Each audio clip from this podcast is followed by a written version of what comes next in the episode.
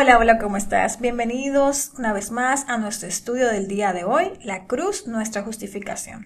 Pero antes de comenzar, vamos a leer un texto relacionado con la oración. Ese texto lo encontramos en el libro de Lamentaciones 3, 24 al 26. Mi porción es Jehová, por tanto, en él esperaré, dice mi alma. Bueno es Jehová a los que en él esperan, al alma que le busca. Bueno es esperar en silencio la salvación de Jehová. Y también quiero leer una porción del libro El conflicto de los siglos en la página 585 que también se refiere a la oración que dice, nadie que no ore puede estar seguro en un solo día o una sola hora. Debemos sobre todo pedir al Señor que nos dé sabiduría para comprender su palabra. Oremos. Gracias Señor porque a pesar de todas las dificultades por las que nosotros hemos pasado durante este tiempo, tú has estado con nosotros. Te pedimos, Señor, para que nos fortalezcas, para que nos aumente la fe y ayude nuestra incredulidad. Y sobre todo, Señor, que nos permitas entender este mensaje especial del día de hoy, a confiar en ti y entender ese hermoso plan que tú creaste para poder salvarnos y que podamos aceptarlo. Gracias por tus bendiciones en el nombre de Jesús. Amén. El verso clave para el día de hoy o el texto ancla lo encontramos en Primera de Pedro 2.24 que dice, quien llevó él mismo nuestros pecados en su cuerpo sobre el madero, para que nosotros, estando muertos a los pecados, vivamos a la justicia y por cuya herida fuisteis sanados. Nosotros como pecadores, cada uno de nosotros, está bajo la condena y maldición de la ley. Y eso lo podemos ver en Romanos 3, 19 y Gálatas 3, 10. De acuerdo a la palabra de Dios, la paga del pecado es la muerte o el adiós a la vida para siempre. En el estudio que nosotros hicimos del supremo sacrificio de Cristo, vimos cómo Jesús clavó esta maldición de la ley para la raza humana en la cruz, convirtiéndose en nuestro sustituto. Esto es lo que constituye el supremo sacrificio. Legalmente, ninguna ley, ni la de Dios ni la del hombre, permitirá que una persona inocente muera en el lugar de un culpable. Entonces, ¿Cómo podría Cristo, que no cometió pecado, legalmente morir por los pecados del mundo culpable? En este estudio vamos a considerar la cruz de Cristo como el poder de Dios que nos salva del pecado. Vamos a iniciar el estudio el día de hoy señalando que el apóstol Pablo predicaba de la cruz. En 1 Corintios 2, 1 y 2 dice, Así que hermanos, cuando fui a vosotros para anunciaros el testimonio de Dios, no fui con excelencia de palabras o de sabiduría, pues me propuse no saber entre vosotros cosa alguna sino a Jesucristo y a este crucificado. En Gálatas 6:14 también nos dice, pero lejos esté de mí gloriarme, sino en la cruz de nuestro Señor Jesucristo, por quien el mundo me es crucificado a mí y yo al mundo. Dios, por medio del sacrificio de Isaac, compartió con Abraham la enseñanza de la cruz, según lo vemos en Génesis 22, 1 al 13. Aconteció después de estas cosas que probó Dios a Abraham y dijo, Toma ahora tu hijo, tu único, Isaac, a quien amas, y vete a la tierra de Moriah, y ofrécelo allí en holocausto sobre uno de los montes que yo te diré. En Hebreos 11, 17 al 19 dice, por la fe Abraham cuando fue probado ofreció a Isaac y él que había recibido las promesas ofrecía su unigénito, habiéndosele dicho, en Isaac te será llamada descendencia, pensando que Dios es poderoso para levantar aún de entre los muertos, de donde en sentido figurado también lo volvió a recibir. El sacrificio de Isaac es una ilustración vívida de parte de Dios a Abraham para que éste comprendiera el costo del pecado. Abraham, que se le llama también el padre de la fe, había mentido en Génesis 20. Entonces Dios prueba a Abraham en Génesis 22.1. Pero luego entonces nos damos cuenta de que el monte Moría, allí donde se le pidió a Abraham sacrificar a su hijo, siglos más tarde se convirtió en el monte Calvario, que fue donde Jesús murió en la cruz por nuestros pecados. En la entrega anterior aprendimos que la ley de Dios tiene dos objetivos fundamentales. El primero es mostrarnos el pecado. Según Romanos 3:20, Lo vemos allí que dice que por medio de la ley es el conocimiento del pecado. Este rol de la ley de Dios implica la importancia vital del código moral de Dios en la cosmovisión cristiana. La Biblia equipara la vida con la rectitud moral y la muerte con la ausencia de la misma. Es por ello que un cristiano nunca tomará a la ligera la ley de Dios. Y el segundo objetivo de la ley de Dios es llevarnos a Cristo para ser justificado por la fe, según lo dice Gálatas 3:24. Dice, de manera que la ley ha sido nuestro ayo, es decir, nuestro guía, nuestro maestro para llevarnos a Cristo, a fin de que fuésemos justificados por la fe. En el estudio anterior también analizamos la ley de Dios y decíamos que era un conjunto de principios al comparar estos principios con los atributos de Dios, aprendimos que la ley de Dios es un reflejo de su carácter. Además, vimos que la ley de Dios no es un medio de salvación. Por medio de su ley, Dios nos ofrece un espejo para mostrar nuestra condición de pecado, es decir, también nuestra necesidad de un Salvador. Vamos a analizar la siguiente parábola. Tenemos el ejemplo del amigo Cucho. Vamos a llamarle así, ¿ok? Es alguien muy querido y tiene un solo problema. Su problema es que es alcohólico. Cucho está atrapado, adicto a 10 tipos de alcoholes diferentes. Aquí te hice una lista de 10 tipos de alcoholes para que tengas una idea, ¿no? ¿Qué pasa? Que el mejor amigo de Cucho quiere que se integre al programa de Alcohólicos Anónimos y trata de convencerlo. También lo lleva al médico para que se haga un chequeo general. Pues lo que sucede es que en Alcohólicos Anónimos le van a ayudar a que él se pueda liberarse de ese problema del alcohol y además lo van a instruir sobre cómo vivir libre de la adicción. El amigo de Cucho se reúne con el médico para el resultado del análisis general, solo que el médico le da una mala noticia. A Cucho le quedan tan solo 30 días de vida. Su hígado está totalmente colapsado por causa del alcohol. Ahora el amigo de Cucho se pregunta, ¿tiene sentido llevar a Cucho a Alcohólicos Anónimos cuando el hombre está sentenciado a muerte? ¿Qué es más importante? ¿Sanar la adicción de Cucho o conseguirle un hígado para que viva? ¿Estaría dispuesto a entregarle mi hígado a Cucho para que viva y luego Cucho entre a un programa para sanar su adicción al alcohol? Y todavía, pues por supuesto hay más preguntas. ¿Se negará Cucho la donación o peor, recibirá la donación y no entrará al programa de rehabilitación dañando de nuevo el hígado que yo le doné? ¿Aceptará ser rehabilitado? ¿Sería mi amor por Cucho reflejado en morir en su lugar suficiente motivación para que Cucho abandone los 10 tipos de alcoholes que dañaron su hígado? Bueno, el amigo de Cucho decide ir adelante con la intervención y dona su hígado a Cucho, muriendo en lugar de este. Solo le pide a Cucho que una vez reciba el trasplante, entre al programa de Alcohólicos Anónimos, donde se le va a enseñar a no ingerir ninguno de esos alcoholes y le asignará un tutor que le ayudará a mantenerse libre de la adicción. Con un hígado nuevo y libre de la adicción, Cucho es un hombre nuevo. Bueno, ahora tenemos el ejemplo de nuestro amigo Ricardo.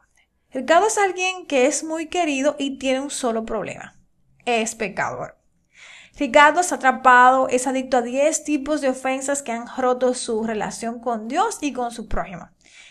Dios no es el centro de su vida, rechaza el amor a Dios, falla su testimonio, falla su adoración, y respeta a sus padres, se enoja con todos fácilmente, es adicto a la pornografía, engaña, miente y todo lo que ve lo quiere para él. El mejor amigo de Ricardo se llama Jesús y quiere que se integre al programa de los pecadores anónimos, su iglesia, ¿ok? Y trata de convencerlo. También le presenta al Espíritu Santo para que le haga un chequeo general. En Pecadores Anónimos van a ayudar a Ricardo a liberarse del problema del pecado y le van a instruir sobre cómo vivir libre de la adicción a tan terrible mal. Jesús se reúne con el Espíritu Santo para ver el análisis, solo que el Espíritu Santo le da una mala noticia. Ricardo está condenado a muerte eterna. Su vida ha colapsado por causa del pecado. Ahora Jesús se pregunta, ¿tiene sentido llevar a Ricardo a pecadores anónimos cuando el hombre está sentenciado a muerte? ¿Qué es más importante? ¿Sanar la adicción de Ricardo o conseguirle vida eterna para que viva? ¿Estaría Jesús dispuesto a entregarle su vida eterna a Ricardo para que éste viva y que luego Ricardo entre al programa para sanar su adicción al pecado? Y todavía Jesús tiene más preguntas. ¿Se negará Ricardo la donación?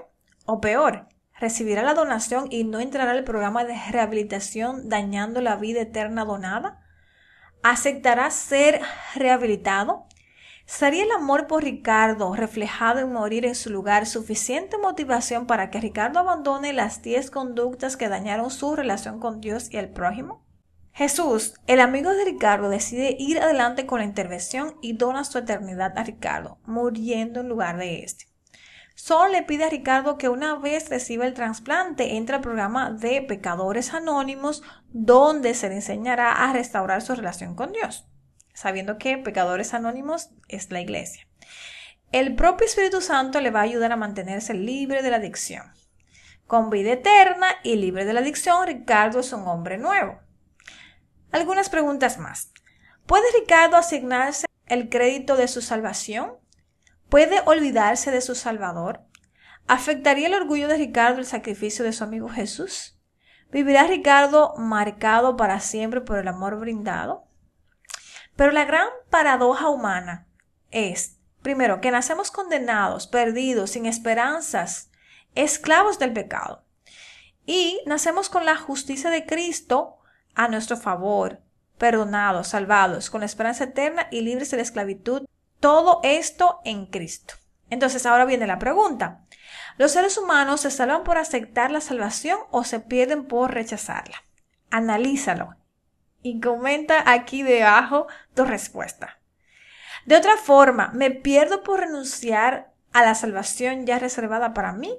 ¿O la salvación es algo que debo procurar ya que estoy perdido? ¿Qué opinas tú? Espero ver tus comentarios aquí debajo del video sobre estas preguntas. ¿Cuándo fuimos salvados? ¿Cuando aceptamos a Cristo?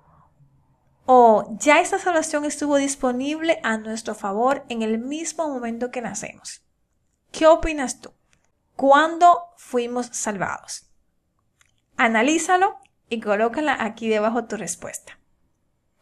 Ahora vamos a entrar en detalle en 2 de Timoteo 1, 8 al 10 dice, por tanto, no te avergüences de dar testimonio de nuestro Señor ni de mí, preso suyo, sino participa en las aflicciones por el Evangelio según el poder de Dios, quien nos salvó y llamó con llamamiento santo no conforme a nuestras obras, sino según el propósito suyo y la gracia que nos fue dada en Cristo Jesús. Y aquí está la respuesta. Antes de los tiempos de los siglos, pero que ahora ha sido manifestada por la aparición de nuestro Salvador Jesucristo, el cual, quien quitó la muerte y sacó a la luz la vida y la inmortalidad por el Evangelio. Como puedes ver, nosotros fuimos salvados desde antes de los tiempos de los siglos. ¿Por qué entonces renunciamos a una salvación que nos fue dada aún antes de nosotros nacer? En 1 de Juan 3, 19 y 20 dice, y esa es la condenación, que la luz vino al mundo y los hombres amaron más las tinieblas que la luz, porque sus obras eran malas. Porque todo aquel que hace lo malo aborrece la luz y no viene a la luz, para que sus obras no sean reprendidas. Según 1 Corintios 15, 22, ¿cuántos tienen que morir a causa de un pecado de Adán? Porque así como en Adán todos mueren, como vimos nosotros en la lección 3, debido al pecado de Adán, todos los seres humanos estamos condenados a muerte, ¿cierto? Ahora, en 1 Juan 12, 31 y 33 nos dice, ¿cuándo fue ejecutada esta condenada vida mundanal y en quién? Ahora es el juicio de este mundo. Ahora el príncipe de este mundo será echado fuera, y yo, si fuera levantado de la tierra, a todos atraeré a mí mismo. Y decía esto dando a entender de qué muerte iba a morir. En la cruz, el mundo, es decir, toda la humanidad, fue ejecutado en Cristo. Debido a que toda la humanidad estaba en el primer Adán, por su pecado representativo, este arruinó su posteridad. Asimismo, Dios unió a toda la humanidad en Cristo y por su vida y su muerte salvó el mundo. Esta es la buena noticia del Evangelio que aceptamos nosotros por fe. Según segunda de Corintios 5:14, ¿cuántos estaban implicados en la muerte de Cristo? Porque el amor de Cristo nos constriñe, es decir, nos obliga, pensando esto que si uno murió por todos, luego todos murieron. Es decir, de acuerdo a lo que nos dice 2 Corintios 5:14, todos los seres humanos murieron en Cristo. Ahora, de acuerdo a 2 Corintios 5:21, ¿qué hizo Dios a Cristo para que nosotros fuésemos declarados justos? Al que no conoce pecado, por nosotros lo hizo pecado, para que nosotros fuésemos hechos justicia de Dios en él. Es decir, que al asumir nuestra humanidad, Cristo se convirtió en el segundo Adán.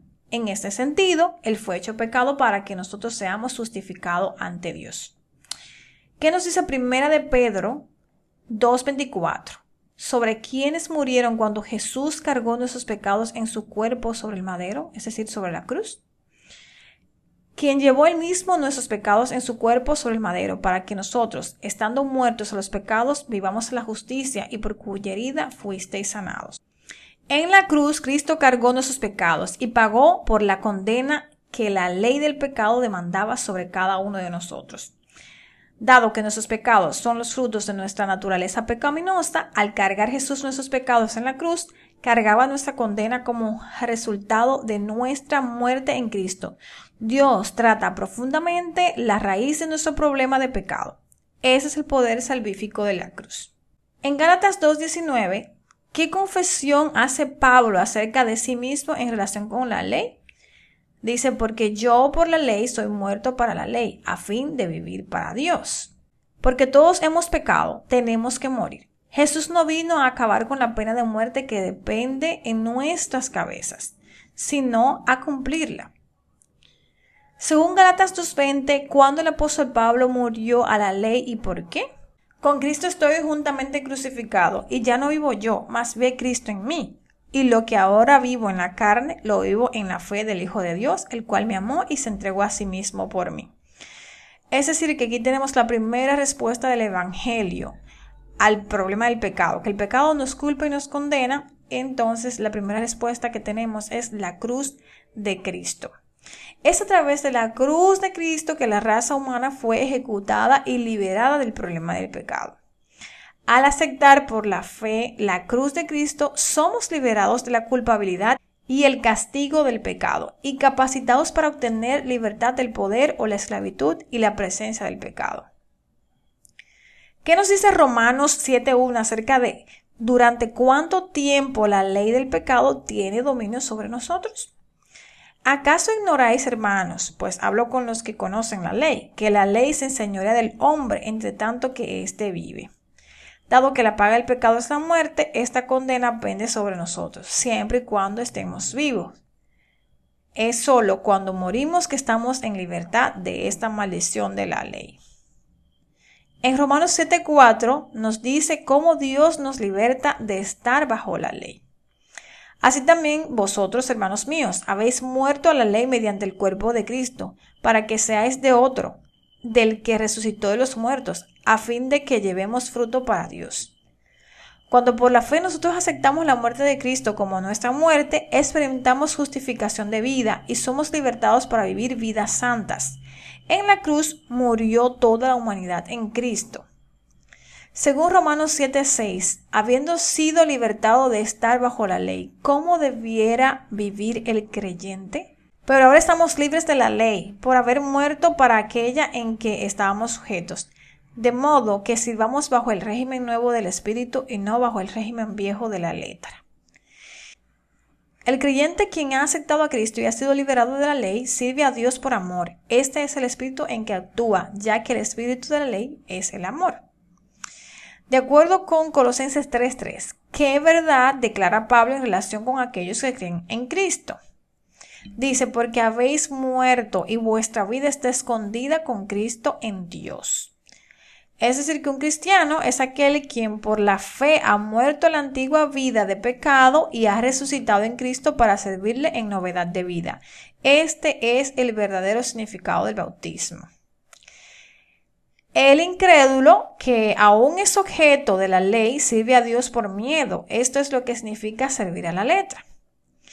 Vamos a leer 2 de Timoteo 2.11, que nos dice qué debe suceder en primer lugar para que podamos vivir con Cristo.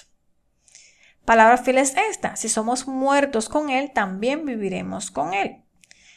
En este mundo, nosotros comenzamos con la vida y terminamos con la muerte. En el reino de Dios es todo lo contrario. Empezamos muriendo a la vieja vida condenada y terminamos con la vida eterna de Cristo. Según Romanos 6, 7, ¿qué debe tener lugar antes de que podamos experimentar la libertad del pecado? porque el que ha muerto ha sido justificado del pecado. Nosotros no podemos experimentar justificación de vida en Cristo a menos que primero nos identifiquemos con su muerte. Y esto lo hacemos cuando aceptamos a Cristo como nuestro Salvador. Una condena penal solo puede ser justificada legalmente o liberada de su crimen después de que se ha pagado la penalidad. De la misma manera, la palabra traducida liberado o justificado en la Biblia es en realidad absuelto. Por lo tanto, la cruz de Cristo es el poder de Dios para la salvación. Justificación es un término legal que indica que alguien cumple o paga la condena de otro. Por medio de la cruz, Cristo nos justificó, pagó legalmente la demanda de muerte que el pecado exigía para cada uno de nosotros. Es decir, que aquí se le hace frente a este problema del pecado, que el pecado nos culpa y nos condena, y a través de la cruz de Cristo tenemos lo que es la justificación. Y según Romanos 8.2, ¿de qué otra cosa nos libera la cruz de Cristo? Porque la ley del Espíritu de vida en Cristo Jesús me ha librado de la ley del pecado y de la muerte. A través de la cruz de Cristo somos liberados de la condena del pecado y al mismo tiempo de la esclavitud a la cual éste nos somete. Según Romanos 6:22, ¿qué clase de vida vivirá un creyente que ha sido liberado del pecado? Mas ahora que habéis sido liberado del pecado y hechos siervos de Dios, tenéis por vuestro fruto la santificación y como fin la vida eterna. Es decir, que siendo libre del pecado, el creyente deberá vivir una vida que agrade a Dios. El hecho de que la cruz de Cristo nos ha liberado de la condena de la ley del pecado no nos da la libertad para que podamos vivir nosotros como nos da la gana, ¿ok? Cuando nosotros aceptamos a Cristo crucificado como nuestro Salvador, estamos aceptando la salvación, tanto de la culpa y el castigo del pecado, así como del poder y la esclavitud del pecado. Según Mateo 10:38, ¿qué les dijo Jesús a los que se niegan a asumir su cruz? Dice, y el que no toma su cruz y sigue en pos de mí, no es digno de mí. Ya que la muerte de Cristo en la cruz fue una muerte universal en la cual toda la humanidad murió con él, Creer o seguir a Cristo es aceptar su cruz como nuestra cruz. En Lucas 9:23 nos dice con qué frecuencia el creyente debe tomar su cruz para seguir a Cristo. Y nos dice, y decía a todos, si alguno quiere venir en pos de mí, nieguese a sí mismo, tome su cruz cada día y sígame. El apóstol Pablo tenía claro el concepto de morir cada día, porque en 1 de, en primera de Corintios 15:31 nos dice, os aseguro, hermanos, por la gloria que de vosotros tengo en vuestro Señor Jesucristo, que cada día muero.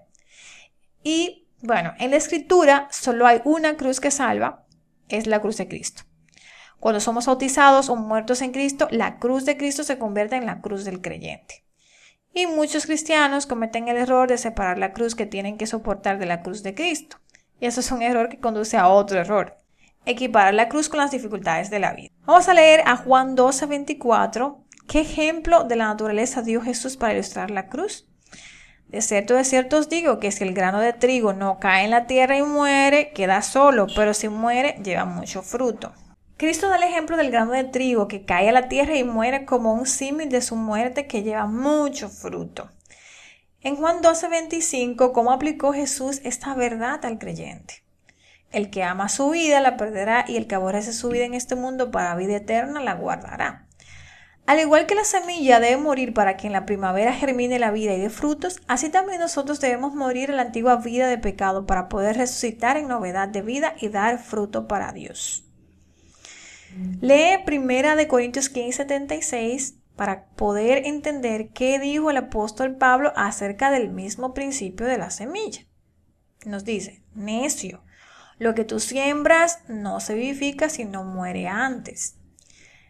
Cristianismo no es una mejora o una modificación de la vida de pecado con la que hemos nacido, es el intercambio de nuestra antigua vida ejecutada en la cruz de Cristo por la vida eterna que Dios nos dio en su Hijo. Vamos a leer a Gálatas 5:24. ¿Qué actitud debe tener un cristiano hacia la carne o la naturaleza pecaminosa? Nos dice, pero los que son de Cristo han crucificado la carne con sus pasiones y deseos. Como cristianos, nosotros debemos considerarnos a nosotros mismos muertos y que nuestra vida se encuentra escondida en Cristo. Quiero que veas conmigo este caso de Estados Unidos contra Wilson. Fue un caso en los Estados Unidos en el que el acusado, George Wilson, fue declarado culpable de robar el correo de los Estados Unidos en Pensilvania y condenado a muerte. Debido a que la influencia que él tenía con sus amigos, Wilson fue perdonado por el presidente Andrew Jackson. Wilson, sin embargo, rechazó el perdón. Por lo tanto, se solicitó a la Corte Suprema que se pronunciara sobre este caso. La decisión fue que si el prisionero no acepta el perdón otorgado, este no tiene efecto.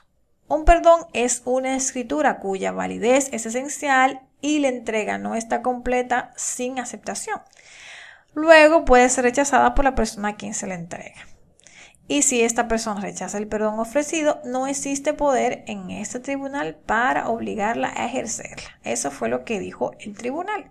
Y lo que sucedió fue que Wilson fue ahorcado. Así como lo que ocurrió con Wilson, que rechazó el perdón que le fue otorgado, cada ser humano tiene acceso al perdón otorgado por Dios en Cristo. Y esta justificación es un regalo y como tal podemos aceptarlo o rechazarlo. Aceptar la justicia de Cristo o su justificación implica nuestra absolución a la ley del pecado. Rechazar esta justicia implica nuestra condenación. ¿Quieres aceptar la justicia de Cristo?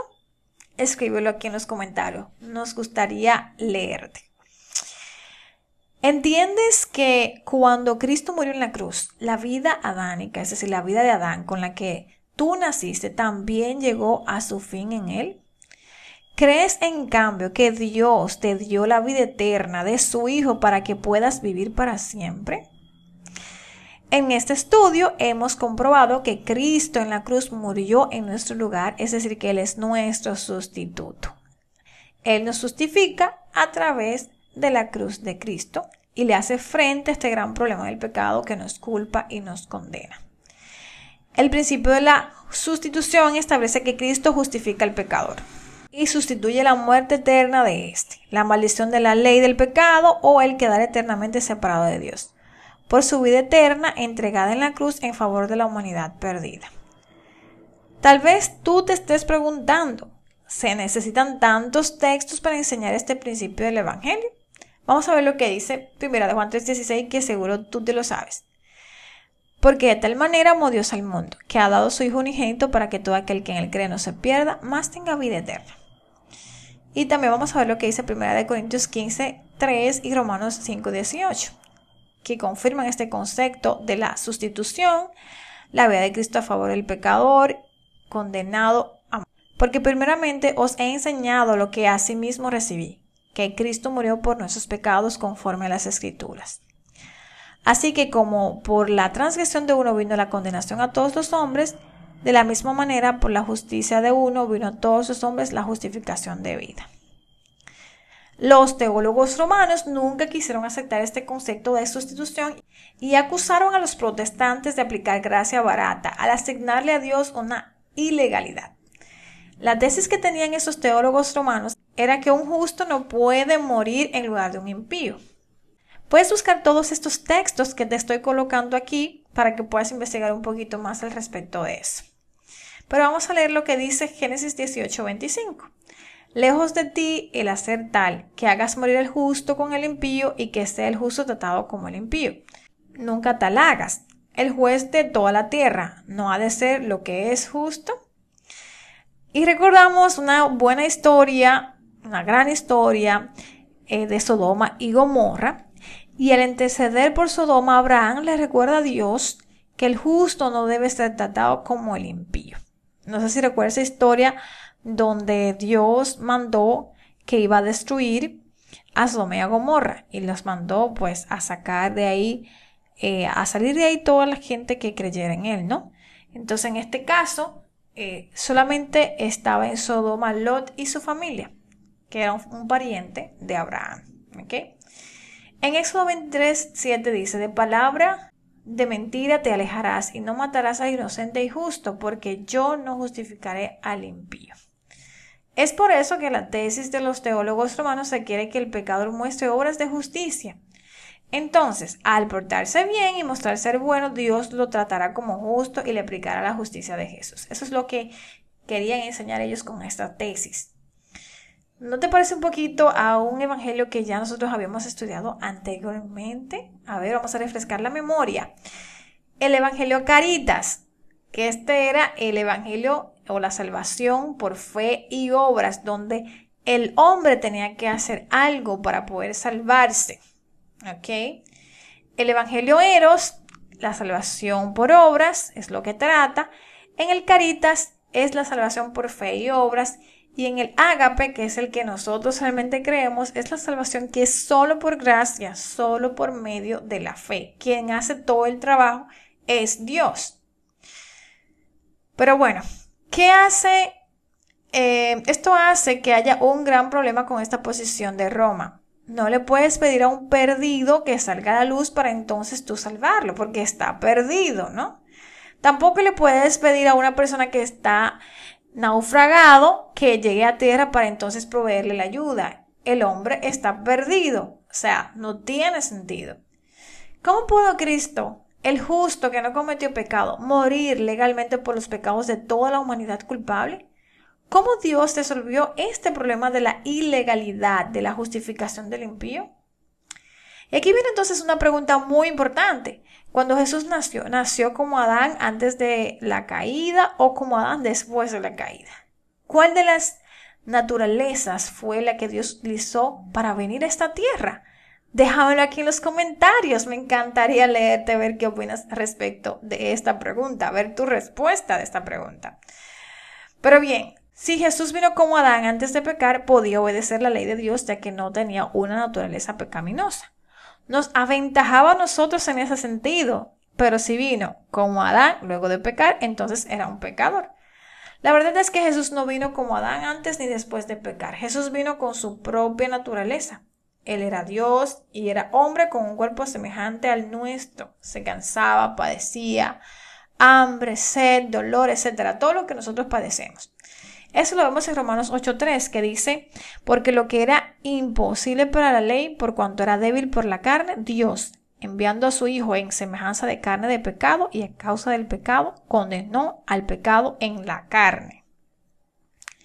En Hebreos 4:15 dice, porque no tenemos un sumo sacerdote que no pueda compadecerse de nuestras debilidades, sino uno que fue tentado en todo según nuestra semejanza, pero sin pecado. Cristo, vamos a ver un paralelismo entre Cristo y nosotros. Cristo, Jesús decidió nacer en su primer nacimiento. Él se entregó a sí mismo por nosotros, según Gálatas 2.20. Nosotros no tuvimos ninguna participación en las decisiones conducentes a nuestro primer nacimiento, según lo explica Isaías 64.8. Cristo, Jesús nació en forma diferente a la que nosotros nacemos. Él nació del Espíritu, concebido del Espíritu, según Mateo 1.20. Y nosotros, esa experiencia de Cristo en su primer nacimiento, podemos tenerla nosotros en nuestro segundo nacimiento. Podemos elegir nacer del Espíritu no. Eso se refiere a la parte del bautismo. Entonces, para resolver el problema de la ilegalidad, Dios conectó el cielo con la tierra por medio de Jesús. Lo vemos en Génesis 28, 12, 16, donde dice, eh, y soñó, hablando de Jacob, eh, y aquí una escalera que estaba apoyada en la tierra, y su extremo tocaba en el cielo, y aquí ángeles de Dios que subían y descendían por ella. Y despertó Jacob de su sueño y dijo, ciertamente Jehová estaba, ciertamente Jehová está en este lugar y yo no lo sabía. Entonces, ¿a quién representa esta escalera del sueño de Jacob? Según Juan 1.51 dice, Y le dijo Jesús, de cierto, de cierto os digo, de aquí en adelante veréis el cielo abierto y a los ángeles de Dios que suben y descienden sobre el Hijo del Hombre. Jesús entonces es la escalera que conecta al Dios Santo con el hombre pecador. Cristo llevaba en sí mismo dos naturalezas, era Dios y era hombre como Adán luego de la caída. Dios conectó el cielo con la tierra por medio de Jesús y esta escalera representa a Cristo. Jesús es 100% Dios y 100% hombre. Dios había resuelto la aparente ilegalidad uniendo a Cristo con la humanidad pecadora que Él vino a salvar desde el momento mismo de su concepción. En 2 Corintios 5:21 nos dice que no, al que no conoció pecado, por nosotros lo hizo pecado para que nosotros fuésemos hechos justicia de Dios en Él. ¿Por qué Cristo se encarnó? vamos a ver algunas razones. La primera es para Dios poder ejecutar juicio sobre el pecado en la persona de Cristo, lo unió con la humanidad que vino a salvar. La encarnación le dio a Jesús el derecho legal de vivir y morir en favor del hombre. Es en este sentido que Cristo fue hecho pecado por nosotros para que nosotros fuésemos hechos justicia de Dios en él. Esto constituye la verdad en Cristo que nosotros estudiamos en la lección número 3. Y en segundo lugar, para poder ser pagado el pecado se requiere derramamiento de sangre, es decir, de vida. Sin derramamiento de sangre no se hace remisión. La interpretación del verbo redimir.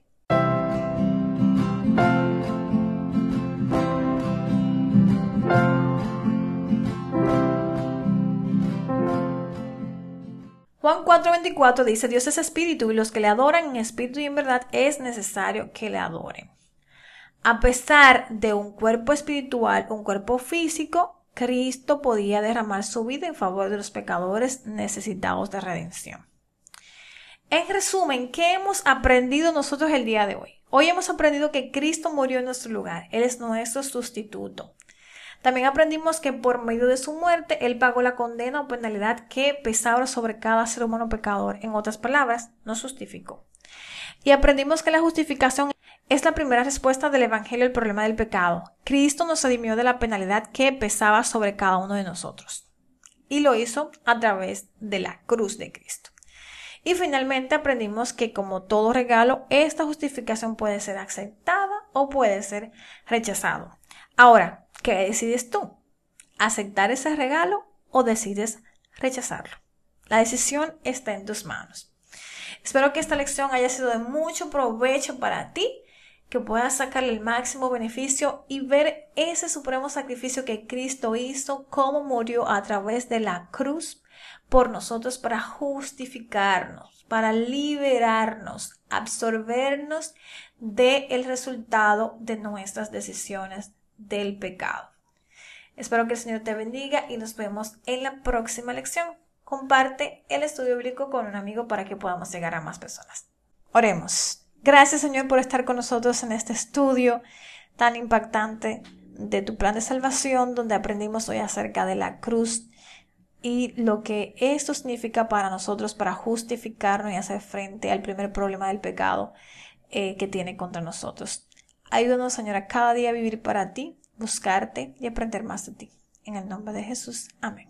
Nos vemos en la próxima. Que el Señor te bendiga.